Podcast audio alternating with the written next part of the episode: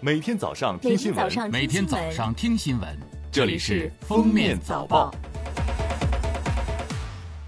各位听友，早上好！今天是二零二零年七月二十四号，星期五，欢迎大家收听今天的《封面早报》。首先来听今日要闻：七月二十三号。中国驻美国大使馆就美突然单方面要求中方限时关闭驻休斯顿总领馆发表声明。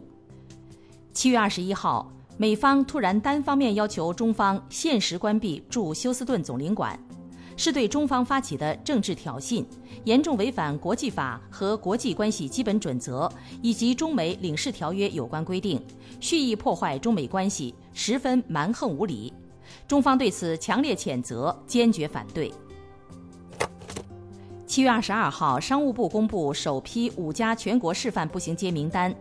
南京夫子庙步行街、杭州湖滨步行街、重庆解放碑步行街、成都宽窄巷子步行街和西安大唐不夜城步行街。五条步行街都是当地著名网红地标，每年吸引大量游客打卡。七月二十三号，我国在海南岛东北海岸中国文昌航天发射场用长征五号遥四运载火箭成功发射首次火星探测任务“天问一号”探测器，火箭成功将探测器送入预定轨道。天问一号探测器将在地火转移轨道飞行约七个月后到达火星附近，通过刹车完成火星捕获，进入环火轨道，并择机开展着陆、巡视等任务，进行火星科学探测。近日，国家市场监督管理总局批准发布二百一十二项重要国家标准，其中强制性标准十三项，推荐性标准一百九十九项。涉及家居用品、民用飞机、智能制造等诸多领域。新修订的学生用品的安全通用要求强制性国家标准，扩充了圆规、书套、墨水、美工刀等产品品类，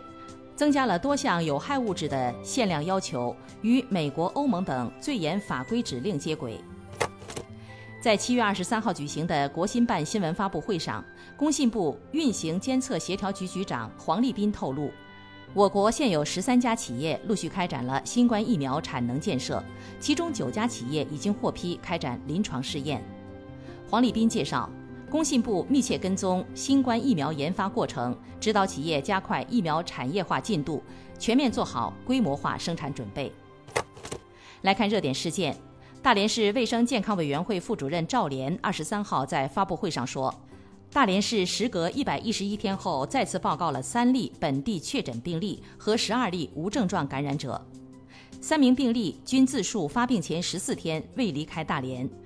对病例一所在海产品加工企业厂区冷库及十八家直营门店封停后，采集了冷库食品加工车间、宿舍、食堂、公用卫生间等食品和环境样品，结果中多份阳性。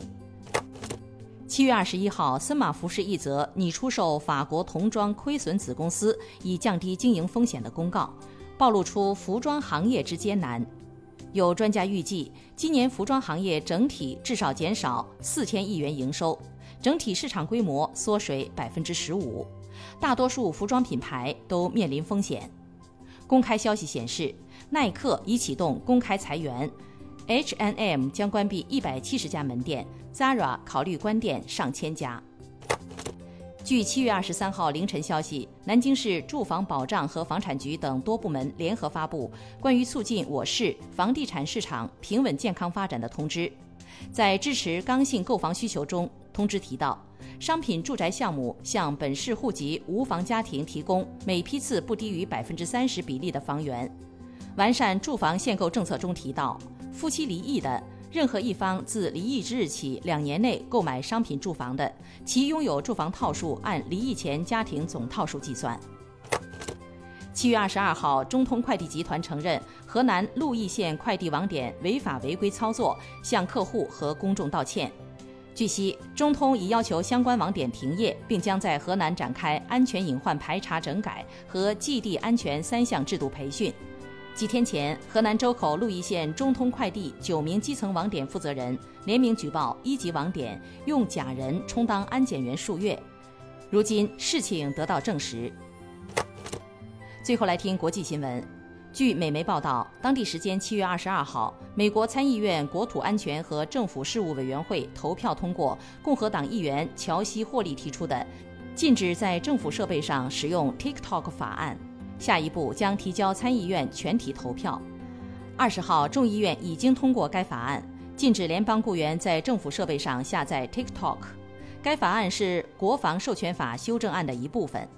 在通过众议院和参议院的投票之后，可能很快的形成法律。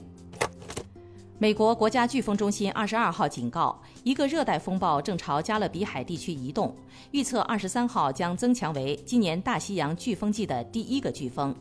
这一名为贡萨洛的热带风暴正在向西移动，并不断加速。气象专家预测，今年大西洋飓风季特别繁忙，会有多达十个飓风出现。一般飓风季约有六个飓风。二十二号傍晚，针对防控疫情的入境限制政策，日本首相安倍晋三在新冠疫情防控对策本部表示，将放宽持有日本在留资格签证的外国人再次入境的限制。安倍表示，将分阶段的允许持有再入境许可的外国人再次入境日本。不过，出于疫情防控需要，需要入境人士提供在居住国的核酸检测证明等。感谢收听今天的封面早报，明天再见。本节目由喜马拉雅和封面新闻联合播出。